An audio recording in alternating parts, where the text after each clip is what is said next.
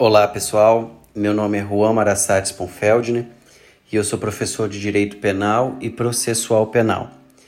E hoje nós vamos trabalhar com mais um tema de Direito Processual Penal.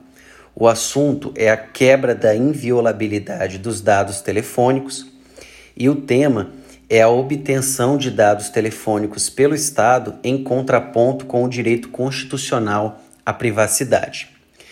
O conteúdo jurídico está no artigo 5, inciso 12 da Constituição Federal, que prevê o seguinte: É inviolável o sigilo da correspondência e das comunicações telegráficas, de dados e das comunicações telefônicas, salvo, no último caso, por ordem judicial, nas hipóteses e na forma que a lei estabelecer para fins de investigação criminal ou de instrução processual penal.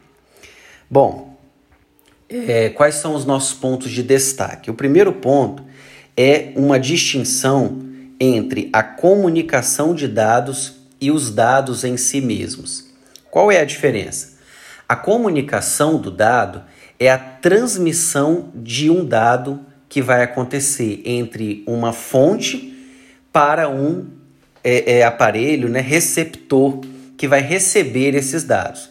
Então, a comunicação é o trânsito, é a saída de um dado de um local para um outro local. E isso acontece quando você envia, por exemplo, um e-mail, ou quando você envia uma mensagem pelo WhatsApp, ou quando você faz uma ligação telefônica, né? Aí seria uma comunicação telefônica e você se comunica pelo telefone com outra pessoa. Já o dado em si mesmo, é aquele dado que está mantido, mantido dentro do aparelho celular ou dentro da, da base de dados da operadora telefônica. Então, se você tem, por exemplo, um vídeo no, armazenado no seu celular, aquele ali é um dado. Se você resolve transmitir esse vídeo para uma outra pessoa, então você passa a efetuar uma comunicação desses dados. E por que, que é importante é, a gente entender a diferença entre o dado que está armazenado no seu aparelho celular e a comunicação desse dado? Porque a Constituição Federal, nesse artigo 5 inciso 12 que eu li para vocês, ele fala de comunicação telegráfica e de dados. Então ele fala que a inviolabilidade ela recai sobre as comunicações telegráficas e de dados atenção para essa palavra comunicação, justamente por causa dessa distinção que nós traçamos agora. A inviolabilidade, ela não está sobre o dado em si mesmo, e sim sobre a comunicação desse dado. E aí, quando a gente lê a Constituição e vê essa diferença, nós percebemos que se eu estou transmitindo um dado para outra pessoa, essa transmissão ela é inviolável. Eu não posso ter esse dado receptado ou interceptado por alguém. Mas o dado que está armazenado no meu telefone, esse não está protegido pelo manto da inviolabilidade da Constituição, havendo então a possibilidade de que, essa, de que esse dado seja é, captado né, ou buscado de alguma forma. E aí, nós vamos falar melhor sobre isso ainda, mas no ponto 3 eu falo sobre a aplicabilidade ou não da Lei 9296 de 96. Essa lei ela regulamenta as interceptações telefônicas. Então ela vai trazer uma regulamentação a respeito desse assunto da interceptação telefônica. E a pergunta é: será que essa lei pode ser aplicada ao nosso tema? Ou seja, eu posso aplicar a Lei 9296 quando eu estiver falando sobre a obtenção do dado telefônico em si mesmo que está armazenado no aparelho? Pessoal, e a resposta da jurisprudência é que não. E por que que não? Porque a, inter... a Lei 9296 ela fala de interceptação telefônica, ou seja, é um terceiro que está ouvindo uma conversa entre dois interlocutores. Então eu tenho o interlocutor A conversando pelo telefone com o interlocutor B. E um terceiro indivíduo estranho a essa relação está ouvindo e monitorando essas conversas. Isso é uma interceptação telefônica. E é diferente do que nós estamos trabalhando aqui. A, a, é diferente porque aqui nós estamos falando de buscar um dado que está armazenado no seu aparelho telefônico. Eu te, tenho um vídeo, tenho um áudio, ou tem uma fotografia, tem algo, algum conteúdo digital, um arquivo, por exemplo, que está armazenado no seu telefone e eu quero buscar esse dado. Veja que é diferente. Não há uma comunicação telefônica, não há uma comunicação do dado. O que há é um dado que eu quero buscar, que eu quero é, apreendê-lo. E aí, eu quero que você imagine o seguinte: você está andando na rua e alguma, né, a polícia, por exemplo, faz uma abordagem e está desconfiado, por exemplo, que você tem algum envolvimento em práticas ilícitas. Ele pega seu aparelho celular e fala que e pede para que você desbloqueie o telefone. E a pergunta é: você é obrigado a desbloquear o telefone?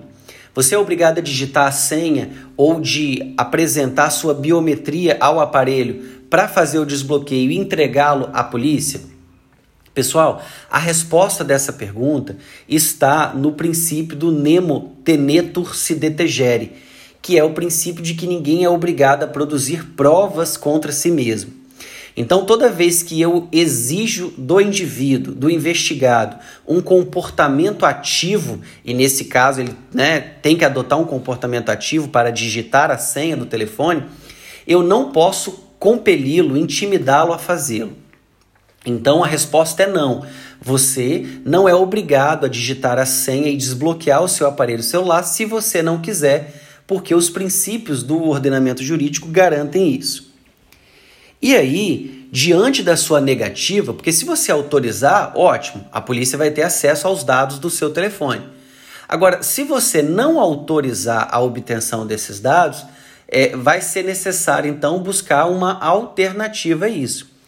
E a alternativa é a busca dessas informações sem a sua autorização. Ou seja, mesmo você não permitindo o acesso desses dados, mesmo que você não franqueie o acesso a esses dados, a polícia vai obter esses dados é, é, à sua revelia, né? de forma a contornar a sua autorização. E o ponto 5, ele trabalha com o segui a seguinte problemática. Para obtenção desses dados, no caso de você não autorizando né, o acesso ao seu aparelho celular, é necessária autorização judicial ou a polícia pode buscar essas informações no seu celular mesmo sem autorização judicial. Então você foi abordado no meio da rua, o seu celular foi apreendido pela polícia, você não autorizou o acesso aos dados do seu aparelho telefônico, e aí a pergunta é: é necessária autorização judicial para que a polícia acesse as informações ou a polícia já pode acessar imediatamente? A jurisprudência vem entendendo que a autorização judicial ela é indispensável nesse caso. Ou seja, a polícia não pode acessar os dados do seu telefone sem uma autorização judicial nesse sentido. Então, antes da autoridade policial captar as informações que estão ali, ele precisa de uma autorização judicial específica que autorize a obtenção desses dados. Ruim se a polícia faz, né, busca os dados mesmo sem autorização judicial. Nós então aí teremos uma prova ilícita, né? uma prova obtida por meios ilícitos e, portanto, ela deverá ser retirada dos autos do inquérito policial ou do futuro processo penal que eventualmente foi instaurado. O ponto 6, eu trabalho uma jurisprudência do STJ de 2016 que vai dizer o seguinte: imagina que o juiz autorizou ou determinou que fosse é, cumprido o mandado de busca e apreensão lá na sua casa para, né, dentre outros objetos, apreender, dentre outros objetos, apreender também o seu aparelho celular. Então o juiz expediu o mandado de busca e apreensão e a polícia foi à sua casa para cumprir é, esse mandado. E o que, que a polícia vai fazer? A polícia vai entrar na sua casa e vai apreender os objetos. E dentre esses objetos, o seu aparelho celular. E a pergunta é: nesse caso, muda alguma coisa do que eu falei anteriormente? Ou seja, a polícia pode é, obter os dados do seu telefone, ou ela vai precisar de uma nova autorização judicial que autorize a obtenção desses dados. Pessoal, nesse caso, a jurisprudência trata de uma forma diferente o assunto. Ele fala o seguinte: se a polícia já tem uma ordem judicial de busca e apreensão do aparelho celular do investigado na casa dele, então não será necessária uma nova autorização para obtenção dos dados. Ou seja, esses dados eles podem ser obtidos imediatamente é, com base naquela primeira decisão que autorizou a busca e apreensão. No ponto 7, eu falo sobre o espelhamento do WhatsApp.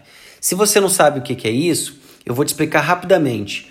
Quando você pega o seu telefone e quer conectar ao seu computador, ou seja, você vai usar o WhatsApp no seu computador, você precisa fazer um processo de espelhamento. Você vai utilizar o seu celular para fazer a leitura de um código QR que vai aparecer nos, na, no seu computador, nos, né, na, no aplicativo do WhatsApp para o desktop e vai abrir o WhatsApp ali. A partir daquele momento, tudo que você conversa no seu aparelho celular será espelhado para o computador. E tudo que você conversa no computador também será espelhado para o seu celular. Ou seja, as informações elas estão ali nos dois dispositivos concomitantemente. Ok. E aí a pergunta é: será que ao apreender, ao apreender o aparelho celular do investigado, a polícia pode, por exemplo, mediante autorização judicial, efetivar o espelhamento do WhatsApp para o computador, por exemplo, da delegacia? Então, o investigador pega o celular do investigado, faz o espelhamento do WhatsApp do investigado com é, o computador da delegacia e devolve o aparelho celular para o indivíduo. A partir daquele momento, todas as conversas do investigado serão também espelhadas para o computador da delegacia, de modo que a polícia vai poder monitorar os passos daquele indivíduo e todas as conversas dele. E eu te pergunto, com autorização judicial, porque sem autorização judicial você já sabe que não pode, mas com autorização judicial é possível que isso seja feito? Pessoal, em 2018 o STJ teve a oportunidade de responder que não. Mesmo com autorização judicial, não será possível fazer o procedimento do espelhamento do WhatsApp. Então, espelhamento do WhatsApp é uma prova ilícita, mesmo com autorização judicial.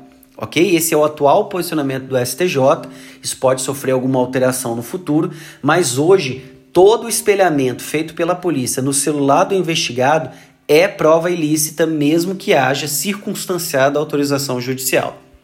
E aí você pode estar se perguntando assim, Juan, mas a comunicação do dado, ela não estaria no âmbito da Lei 9296, que fala da comunicação telefônica, da comunicação de dados, não seria a mesma coisa, porque de qualquer maneira ele está enviando e recebendo dados. Pessoal, o STJ, para diferenciar situações, ele trouxe basicamente dois argumentos. O primeiro argumento é o seguinte, que na interceptação telefônica ou de dados, o interceptador, ou seja, o terceiro que não é interlocutor da conversa, ele está apenas monitorando os diálogos. E no espelhamento do WhatsApp, o investigador de polícia, por exemplo, ele tem a possibilidade de acrescentar novas informações e de apagar as mensagens, de modo que você não consegue saber se foi a polícia que acrescentou a informação ou apagou, ou se foi o investigado. Né? Então, é, é, não há é, é essa possibilidade de encaixar perfeitamente a Lei 9296, porque o investigador, a polícia, ele não tá, ela não está simplesmente atuando como um mero observador da conversa, mas ele pode, tem a possibilidade, por exemplo, de alterar as informações que estão ali sem que é, é, isso seja detectado.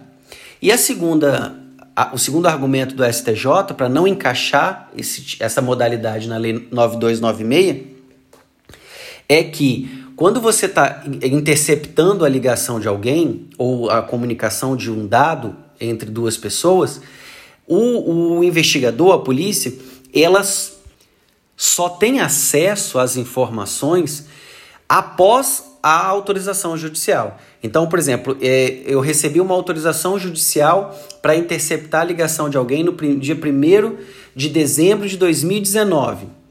eu vou ter acesso às conversas daquela pessoa a partir daquela data, do dia 1 para frente.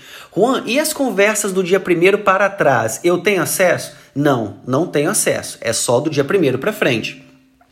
E pelo espelhamento do WhatsApp, pessoal, se você fizer o espelhamento do WhatsApp, você vai perceber que as conversas pretéritas, elas também aparecem no computador. Faz o espelhamento do WhatsApp no seu computador e você vai perceber que aquilo que você conversou ontem, ou na semana passada, ou no mês passado, também vão aparecer ali.